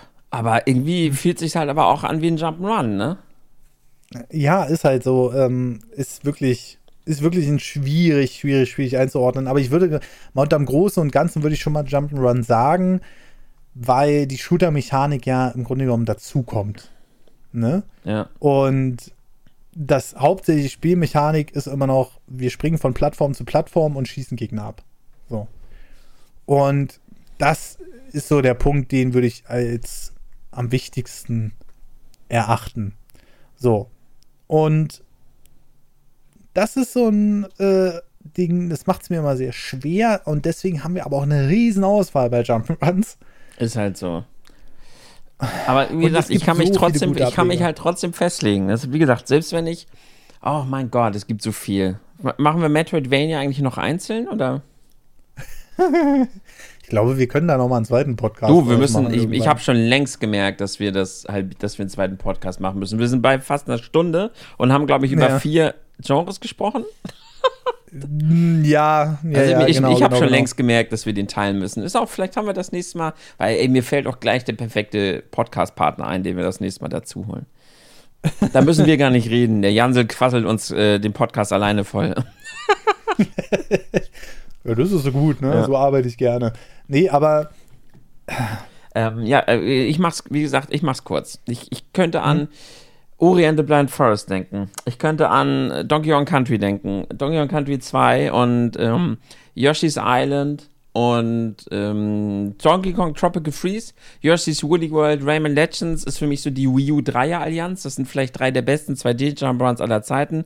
Aber wenn ich wählen muss, wähle ich Super Mario World. Super Mario World ist mit, mit mein liebstes 2D-Jump'n'Run und wird es wahrscheinlich auch immer sein. Das Spiel ist einfach genial, es ist perfekt, es ist Liebe, es ist Nostalgie. Und im 3D-Bereich, und da wirst du mich jetzt natürlich wieder für auslachen, ist es einfach Super Mario Sunshine. Aber mittlerweile aber auch wirklich sehr dicht gefolgt von Super Mario 64. Ich gehe mich gerade verstecken. Also, Gut, bei 2D bin ich bei dir. Kann ich, kann ich, kann ich absolut nachvollziehen. Ähm, Super Mario World war, auch wenn es weniger Umfang hatte als Super Mario Bros. 3, aber es geht ja nicht nur um Umfang in dem Fall, sondern es geht ja auch einfach um Spielbarkeit. So, und das hat Super Mario World damals einfach perfektioniert in Sachen 2D Jump'n'Runs. Man merkt es heutzutage vor allem an den Kaizo-Hacks, die viele der Sachen, die Super Mario World eingeführt hat, ausnutzen, um die Level zu schaffen. Ja. Zum Beispiel, und das muss man erstmal lernen, wenn Mario im Momentum-Move ist, wenn er zum Beispiel rennt und du springst ab und du lässt weiter die Rechtstaste gedrückt, wird Mario langsamer. Und wenn du die Rechtstaste aber loslässt, dann hat Mario sein absolutes Momentum. Und Nintendo hat sich dabei Folgendes gedacht. Die haben sich gedacht, naja, wenn du nach rechts drückst, dann wirst du theoretisch ja schwerer, weil du versuchst irgendwie nicht frei zu fliegen oder die Gedanken loszulassen und so weiter und so fort. Und äh, da gibt es so viele Sachen. Oder wenn du nach unten drückst, genau dasselbe. Wenn du nach unten drückst, dann wirst du langsamer im Fallen. Wenn du die Taste los. Nee, stopp. Wenn du noch. Doch, dann wirst du langsamer im Fallen und wenn du die. Nee, dann wirst du schneller im Fallen und wenn du die Taste loslässt, fällst du langsamer. Mhm. Und, und alles so eine Kleinigkeiten, die die Steuerung einfach. Die Kaizo-Hacks nutzen das halt aus, aber fürs damalige Erlebnis, sage ich mal, hat sich Nintendo das natürlich so gedacht, weil wenn du nach rechts drückst und dann langsamer wirst, ist ja klar, Mario sollte besser kontrollierbar sein für den normalen Spieler. Ja. Ne? Ohne dass er da übelst dann durch die Gegend rennt und so. Und die, die normale Reaktion, die du hast, ist natürlich, dass du rechts gedrückt lässt, damit Mario sich weiter bewegt. Und genau um diese Steuerung, und da kommen wir auch gleich zu den 3D-Jump-Runs, wurde alles aufgebaut bei Nintendo. Mhm. Mm, das hast du natürlich schon bei Super Mario Bros. 3 gehabt und so weiter und auch Ach, bei so anderen Jump'n'Runs. Mario Bros. 3 war auch so geil. Ja, Wahnsinn. aber es war halt noch statischer. Also, wenn man sich das auch heutzutage so anguckt, Mario ist natürlich noch wesentlich statischer und so weiter. Und die haben wirklich viele kleine Details eingefügt, die die NES-Spiele vorher nicht hatten. Auch wegen der technischen Seite einfach nicht. Und Super Mario Bros. 3 war schon ziemlich das, was du technisch aus dem Ding rausholen konntest. Ja. Und ähm, da muss man auch sagen, Super Mario World hat das alles nochmal perfektioniert, auch mit dem Spin Jump und ähm, mit vielen anderen Sachen, die noch dazugekommen sind, das Cape und so weiter und so fort, dass du das Momentum nutzen kannte, konntest und so weiter. Und Shell Jumps, die haben wir damals ja schon rauf und runter genutzt. Ja, ja, klar, logisch. Double Shell Jump auch, ja. ne? Also von daher. Nee, aber es sind so einfach so Kleinigkeiten, die man dann halt genutzt hat, weil Nintendo sich wieder damals noch, ähm, so viel Mühe beim Polish gegeben hat. Ja, auch ein Super Mario World hat Bugs, hat Fehler, logisch, aber die sind halt noch verzeihbar, weil sie das eigentliche Spiel nicht stören. Und das ist halt schon ziemlich krass. Also bei Super Mario World, glaube ich, wäre ich auch dabei. Mir würde jetzt auch nichts einfallen, also wenn man noch eins mit anderen Ideen dazu nehmen würde, dann wäre es, glaube ich, ein Rayman. Rayman Legends. Wie, äh, wie gesagt, diese Dreier-Allianz, ähm, Yoshi's Woolly World, Donkey Kong Tropical Freeze und Rayman Legends sind vielleicht die drei, aus der heutigen Sicht gesehen, die drei perfekten 3D-Jump, 2D-Jump-Runs, die wir heute so bekommen haben. Wenn man mhm. jetzt mal Metroidvania wie Ori oder Hollow Knight oder andere Dinge außen vor lässt, sondern wirklich klassische Jump-Runs, dann halte ich Yoshi's Woody World, Donkey Kong Tropical Freeze und Rayman Legends für, das, für die drei besten, die wir so in der modernen Videospiel-Ära bekommen haben. Die, die drei sind einfach eine Macht und ja. Mhm. Das Ideenfeuerwerk, die Steuerung, alle für sich einzigartig, die Musik, das ist Jump-Run-Perfektion, die drei Spiele. Aber Mario ja. World hängt noch so ein bisschen mehr. Ich, ich kann es halt immer nicht ausstellen. Deshalb, ich beurteile halt auch noch ein bisschen subjektiver. Ne? Objektiv sind es vielleicht die drei, aber so vom, vom, von, von der Liebe her ist es über Mario World. Ja, also klar, dass die späteren Spiele natürlich nochmal perfektioniert wurden. Ähm, Gerade wenn du dir die Donkey Kong-Teile anguckst, die ja wirklich, also so gut die Mario Spiele auch vom Jump'n'Run her sind. Nintendo nimmt sich viele Freiheiten. Zum Beispiel Plattformen, die irgendwo in der Gegend rumschweben. Ne? Also ohne, dass sie irgend so ein sinnvolles Raster ergeben müssen oder so. Und wenn man mal sich einen Donkey Kong anguckt, das ist erstaunlich, wie viel Detailarbeit ähm, Retro-Studios da reingelegt hat. Ähm, die Plattform hängt jeder an seiner Aufhängung. Ähm, die, es gibt ja so Level, da werden ja so Früchte verarbeitet. Ja. Und jeder Schritt, Schritt ist nachvollziehbar und auch in dieses Jump'n'Run eingebettet. Also man muss sich mal diese neueren Donkey Kong-Teile wirklich angucken. Äh, Rare damals, beziehungsweise Retro Studios heutzutage, die haben halt noch mal einen, einen anderen Sinn für den Detailgrad ja, ja. angelegt an die Spiele. Ähm, während Mario immer recht frei ist mit Plattformen, die irgendwo in der Luft schweben, wie gesagt, eben schon. Ähm, oder äh, du hast dann einfach so das ist so schwer zu beschreiben, weil man nimmt es trotzdem als organisch hin. Ne? Das, das schafft den Nintendo auch wieder nur. Ähm, aber du hast dann halt auch irgendwelche unsinnigen Sachen, die dann irgendwo Blöcke oder sonst was, die dann in der Luft schweben. Und bei Donkey Kong ist das alles so aus einem, aus einem Guss ähm, und auch logisch in, in der Welt aufgebaut.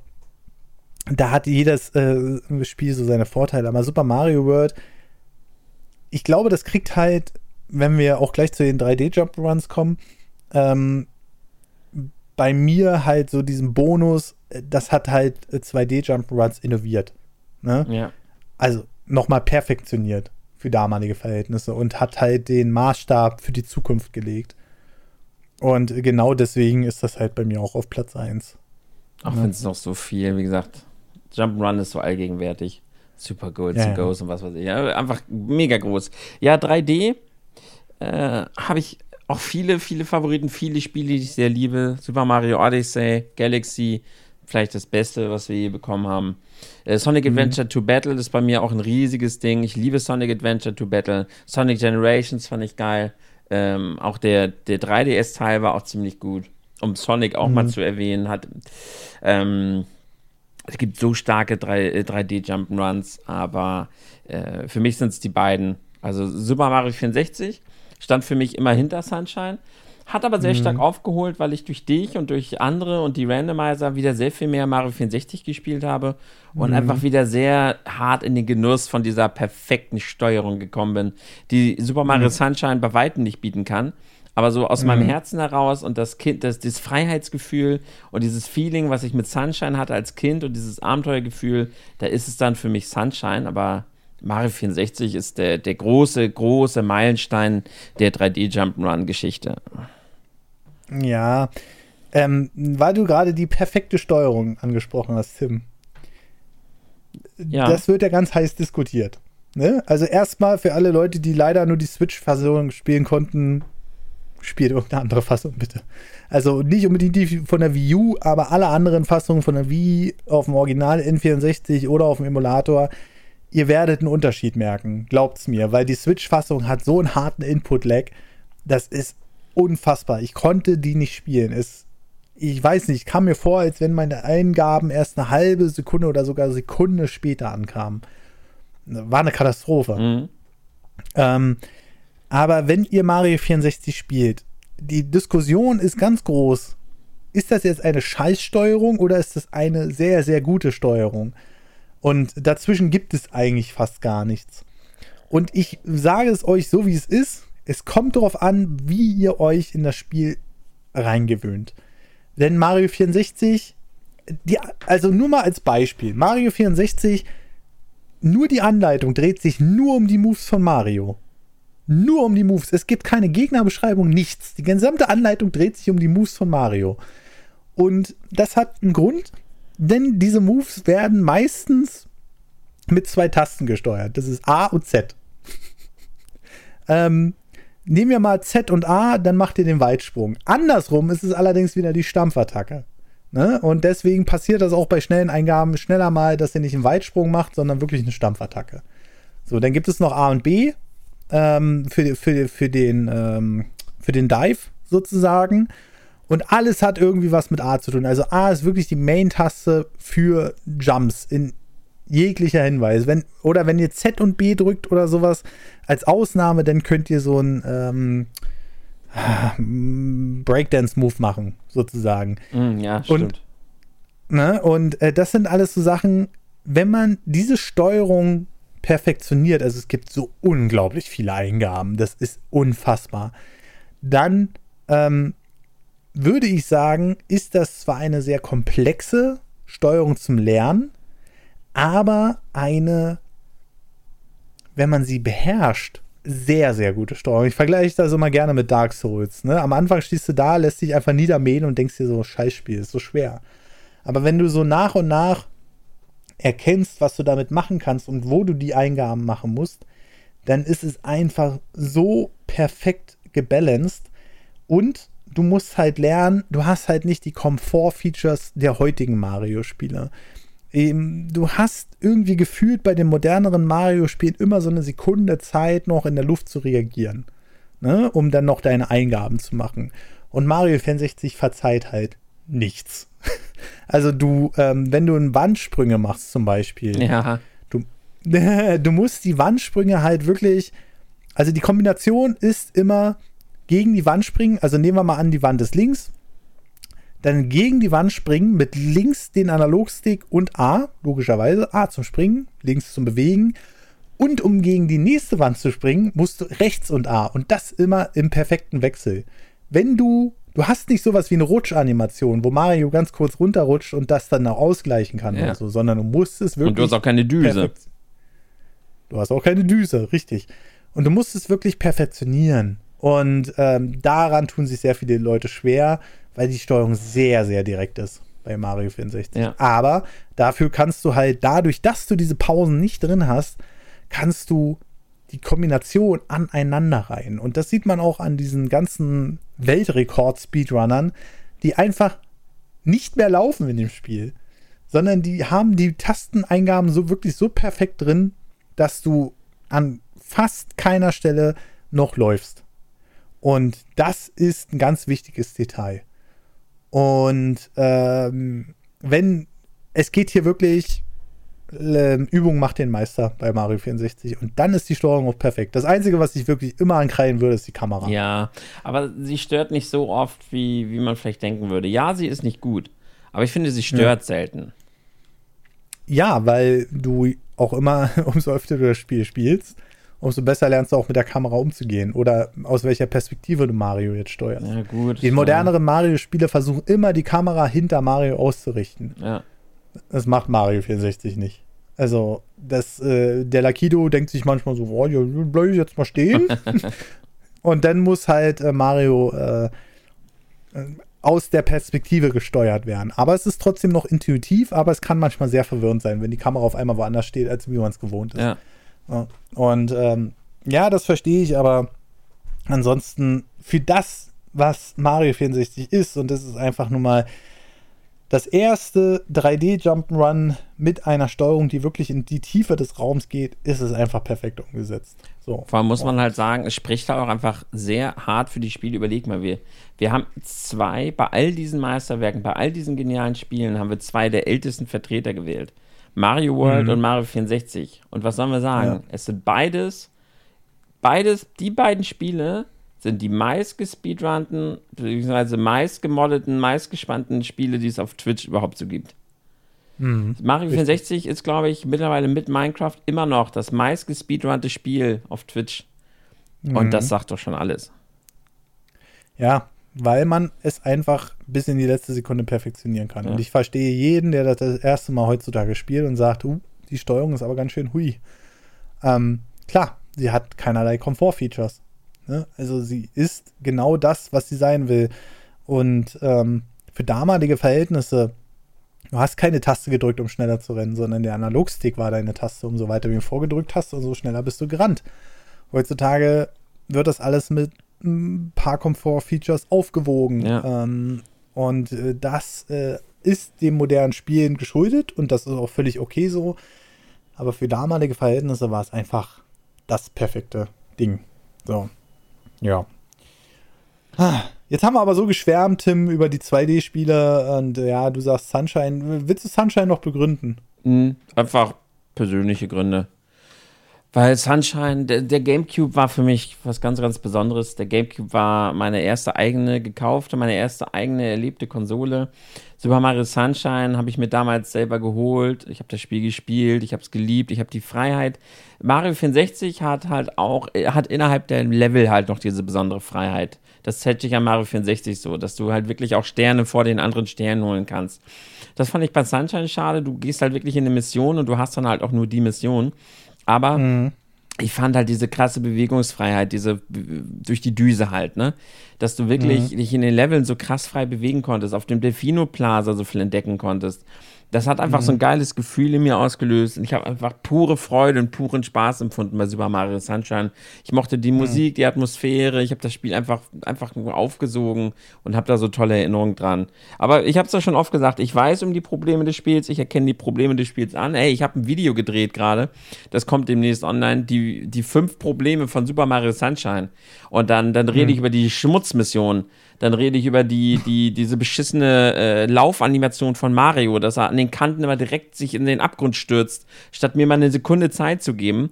Ähm, dann rede ich auch über Yoshi und über, ich rede über die Probleme des Spiels, aber es ändert nichts daran, wie sehr ich es liebe. Mhm. Ja, das ist, ja, es ist, wenn man natürlich Nostalgiegefühle damit verbindet, kann ich es auch durchaus verstehen. Es ist ja auch immer so ein Rant, die ich gerne mal ablässe aus der Objektivität hinaus. Aber ich versuche auch objektiv bei Mario 64 zu bleiben und objektiv ist die Kamera einfach scheiße. Und das Spiel hat natürlich auch massiv Probleme teilweise mit Skipping-Fehlern. Also wie zum Beispiel, dass du durch eine Textur durchfliegst, weil dich irgendein Gegenstand da rausdrückt. Ähm, aber ähm, ja, auch Sunshine hat halt seine Macken, äh, wie blaue Münzen, die irgendwo in der Lampe versteckt sind und so, wo du denkst so, ja. Ähm, und ich weiß auch nicht, ich weiß nicht, ob es damals irgendwelche Hinweise darauf gab oder so. Oder ob man dann die Hefte gelesen hat, wo die blauen Münzen sind oder so. Aber das sind einfach so, so Schwächen, wo du merkst, okay, das Spiel ist halt leider nicht fertig. Ähm, Beziehungsweise es wurde zu schnell zu Ende gebracht, ja. Da fehlte ja, dann so ein bisschen und, das kreativ, das clevere Verstecken. Ich, ich, ich sag bei sowas immer so gerne, ich glaube, es war News über Mario Brothers, was mhm. halt, hatte ja auch diese versteckten Secret-Münzen, ne? Und mhm. die waren halt einfach nur die ganze Zeit über in irgendwelchen versteckten Wänden. Die ganze Zeit musstest du irgendwo, hast du eine versteckte Wand oder so, und du musstest einfach nur an jeder Wand laufen, um irgendwo eine versteckte Wand zu finden, die du, die du nicht erahnen konntest. Donkey mhm. Kong macht das halt viel, viel cleverer. Da sind die Kong-Buchstaben, äh, die Puzzleteile sind auch teilweise versteckt, aber die kann man viel besser, die sind intuitiver versteckt. Und gerade die Kong-Buchstaben erhöhen halt die Schwierigkeit des Spiels. Das heißt, die sind äh, clever versteckt, indem das Spiel sich dann einfach anders spielt. Während diese Coinmünzen in Mario einfach so faul einfach nur hinter unsichtbaren Wänden versteckt waren. Und so war das bei Sunshine am Ende auch. Diese blauen Münzen wurden aus Zeitdruck einfach irgendwo hin versteckt, ohne dass geguckt wurde. Macht das überhaupt gerade Sinn? Hm, ja, richtig, genau. Und äh, da sind so kleine Macken, die Sunshine halt einfach hat. Und was mich auch nervt, ähm, du hattest ja den, also ich ja doch schon den besseren Controller mit dem GameCube, auch wenn es nicht der beste Controller aller Zeiten ist. Das will ich mal dazu sagen. Na doch. Ja? Nein. Nein, es ist es einfach nicht aus Tatsachen, aber da können wir uns auch später drunter, drunter unterhalten. Ist auch egal. Ähm, es ist einfach so eine Sache. Sunshine hat viele Komfort-Features schon eingeführt, die moderne Jump'n'Runs schon haben. Zum Beispiel mit dem Wandsprung und so weiter und so fort. Ne? Was wir gerade besprochen haben. Es war nicht mehr so direkt oder es musste nicht mehr so perfekt von der Eingabe sein, wie in Super Mario äh, 64. Aber die Analogsteuerung. Du hast genau zwei Abstufungen. Du hast einmal, wenn du den ganz bisschen bewegt hast, hattest du die Abstufung laufen und danach ist Mario sofort losgerannt. Juhu! Ga oh, das ist, ah. das ist so nervig. Ich meine, dafür hast du Weil die du Düse, ne? Aber wenn du die Düse nicht hast, Alter, also, äh, wie oft hast du das, dass du Mario einfach nur umdrehen willst? Dann tippst du den Controller ja. aber einen Ticken zu viel an und Mario, juhu, springt einfach wie ein Bekloppter den Abgrund runter. Ich so, Alter! und äh, da, da siehst du dann halt so, es, es, es hat ein bisschen die Detailliebe bei Sunshine gefehlt. Ähm, ich sag nicht, dass es grundsätzlich ein Kackspiel ist, so. Auch wenn mir die Leute das manchmal so auslegen, ja. Ähm, mir ist es jetzt, wird es nie mein Lieblings-3D-Mario sein, aber es hat objektiv halt einige Sachen, wo du merkst, okay, leider ist es nicht fertig geworden. Und ähm, die ersten Trailer von Super Mario Sunshine waren ja damals auch in 60 Frames. Ne? Ja. Also da haben sie es ja schon, da haben sie es ja schon äh, auf der angeblich Original GameCube Hardware vorgeführt. Ja. Und da hast halt auch gemerkt, okay, da hat wahrscheinlich auch die Zeit der Optimierung gefehlt, wo sie sich dann auch für 30 Frames entschieden haben. Alles so eine Kleinigkeiten. Ne? Und äh, das ist schade, weil ich glaube, Super Mario Sunshine hätte auch objektiv das bessere Spiel als Super Mario 64 sein können im Nachhinein. Hätte. Ja, hätte. Aber es, es fehlen halt ein paar Kleinigkeiten so. Aber egal, ähm, ich, ich will das gar nicht kleinreden. Also Super Mario Sunshine ist immer noch ein gutes Jump'n'Run, immer noch besser als vieles anderes, was auf dem Markt damals kam und heute auf den Markt kommt. Ähm, es hat halt seine Macken, aber ich verstehe jeden, der sein, äh, der natürlich auch von der Kindheit da ja. geprägt wurde. Dann gab es dann noch Absolut. so starke Bretter, also die vielleicht, wenn man so richtig rein objektiv rangeht, dann haben wir da trotzdem so eine starke Allianz noch. Dann sind es vielleicht Super Mario Galaxy, Super Mario Galaxy 2 und Super Mario Odyssey. Das sind mhm. einfach so starke Spiele. Das ist so meckern auf hohem Niveau, wenn wir da Sachen bemängeln, wie das mit den Monden oder so. Ansonsten sind mhm. das so gute Spiele, denen man kaum irgendwas mhm. ankreiden kann. Also da muss man so mhm. sagen, da haben wir echt krasse Bretter von Nintendo bekommen, was 3D-Plattformen angeht. Ja, und wir hoffen einfach mal, dass genauso viel Liebe denn ins nächste fließt. Ne? Ich habe echt gerade Angst, dass ich will nicht schon wieder anfangen damit, ja. aber ich, ich, ich habe echt Angst, dass, dass das gerade alles so ein bisschen die, die alte, die alte Liebe von Nintendo gerade so ein bisschen den Bach runtergeht. Wollen wir nicht schon wieder ähm, negativ werden? Nein, wollen wir nicht schon wieder negativ werden. Wir sind ja aber auch schon bei 1 Stunde 20. Deshalb jetzt die Frage: Wollen wir noch kurz Metroidvania machen oder juckt dich das Genre gar nicht? Ich würde sagen, wir machen das im nächsten Podcast nochmal. Aber dann lass doch noch kurz Metroidvania machen, weil dann haben wir ja auch quasi die Jump'n'Runs so einmal rund abgeschlossen. Aber da muss ich sagen, bei Metroidvania tue ich mich schwer. Okay. Ich weiß. Ach so, wir haben noch gar nicht die schlechten Jump'n'Runs, Tim. Stimmt. Ähm, oh Gott. Äh, oh Gott. Ich habe zu viele gespielt also mir, mir, ja, und mir fällt es jetzt auch nicht direkt ein, ah, wenn ich jetzt, ich müsste überlegen, es gab, kurz vor Mario 64, gab es auf der PlayStation 1, da wurden Jump'n'Runs, 3D-Jump'n'Runs noch anders gespielt. Ähm, da wurden die noch mit Panzersteuerung gespielt. Also das heißt, du hast den Charakter auf der Stelle gedreht und äh, dann bist du losgesprungen in die jeweilige Richtung. Ja. So. Und das ist ein Spiel. Oh, Mann, ey, mir fällt der Name nicht ein. Aber das war so scheiße. Es war so unpräzise. Ähm, ich hoffe, ich finde das jetzt auf Anhieb. Ähm, es gibt. Und es lief auch der PlayStation 1, da sind wir wieder. Ähm, oh ja, 3D-Bereich, doch, 3D-Bereich weiß ich. Da sage ich dir äh, sofort. Warte. 2D tue ich mich wirklich schwer. Da habe ich viel zu viele. Aber doch, da weiß ich auch eins. Doch, ich weiß welche. Ah, da habe ich so viel Schrott auf, auf dem PC ja. gespielt damals. Aber, aber ich, ich nenne jetzt das schlechteste 2D-Jump Run, das ich hier gespielt habe, war Cheetahman. Was? Das kennt man vom Angry Video. Cheetahman. Ach du Genau. Ich meine, die Mucke ist geil, aber das Spiel ist ein absoluter Schmutz. Das ist mm, so, mm. so schlecht. Oh, Ninja mhm. Gaiden ist auch geil, ne? Das ist halt richtig, richtig Ab Abfuckschmutz. Also äh, Cheaterman. Abfuckschmutz. Oder Cheaterman. Und im 3D-Bereich, warte, warte, warte, warte, ist es ähm, das schlechteste 3D-Jump-Run, das ich gespielt habe, war Babsi 3D. also Babsi, ah. Babsi für den Super Nintendo ist auch brutal schlecht. Aber da, da gibt es noch schlechtere tatsächlich als Babsi. Aber Babsi 3D, das ist, das ist ein Knüller. Ich, Pandemonium fand ich auch nicht so gut, aber Babsi 3D schlägt äh, komplett den Boden aus. Das ist unglaublich, wie schlecht das Spiel ist.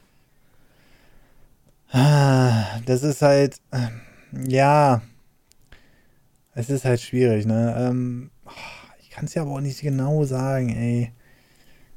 Äh,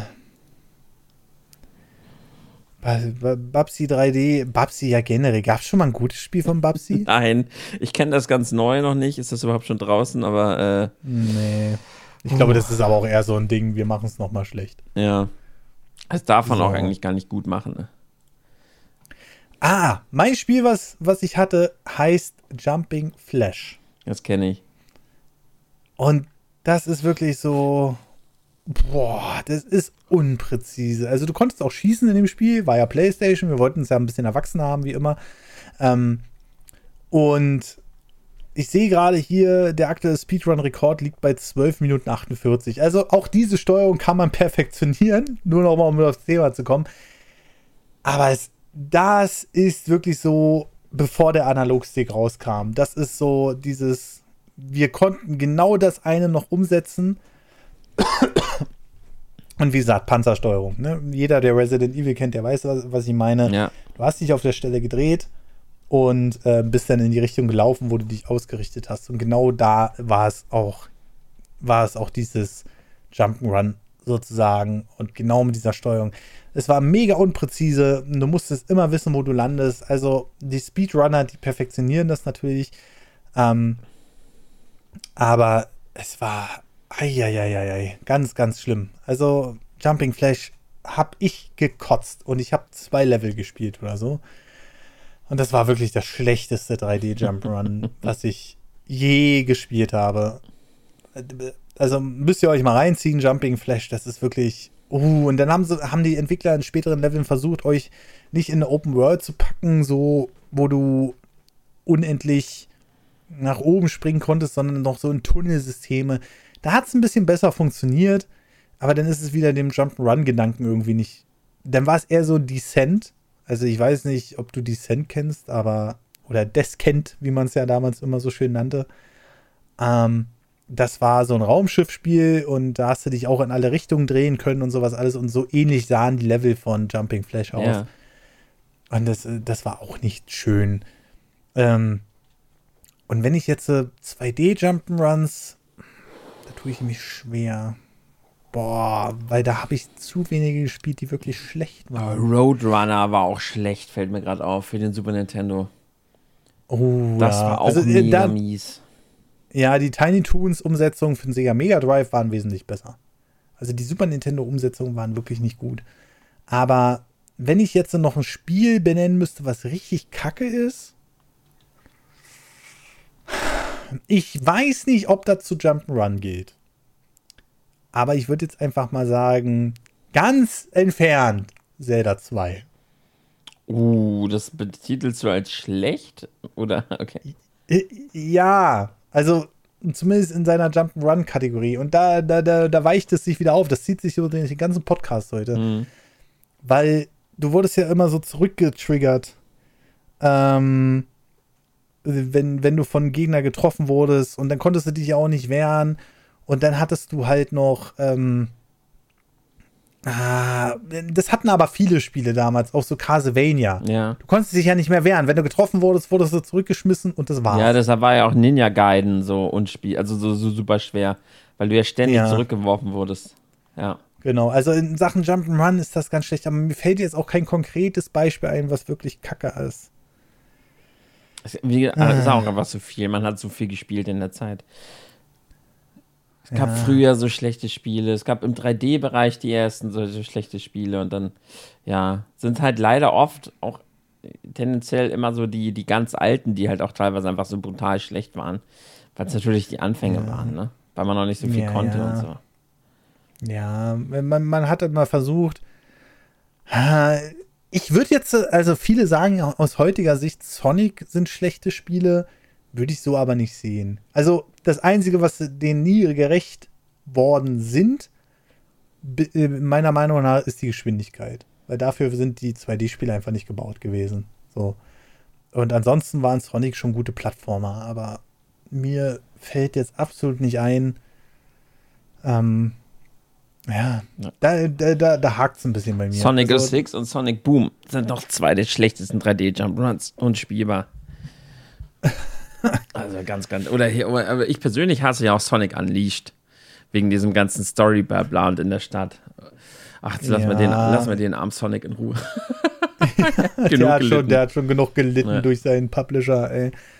Ja, das ist es halt gerade. Ach, Tim, ey. Also zum nächsten Mal fallen uns bestimmt noch mehr Sachen ein. Ich glaube, einige Genres, die könnte man auch doppelt behandeln, aber ich sag mal, für die besten Super Mario 3D, äh, Super Mario World und Super Mario 64, beziehungsweise Sunshine, und für die schlechtesten dann halt, äh, also wie gesagt, dieses Jumping Flash, ja, Cheetah war halt auch Müll. ja, ja. Es ist halt so. Ja, das ist halt, äh, puh, schwieriges Spiel, schwieriges Spiel. Na gut. Mm, ja, aber ich würde sagen, daraus, ich glaube, aus den Genres, da können wir noch einiges rausholen am Ende. Auf jeden Fall.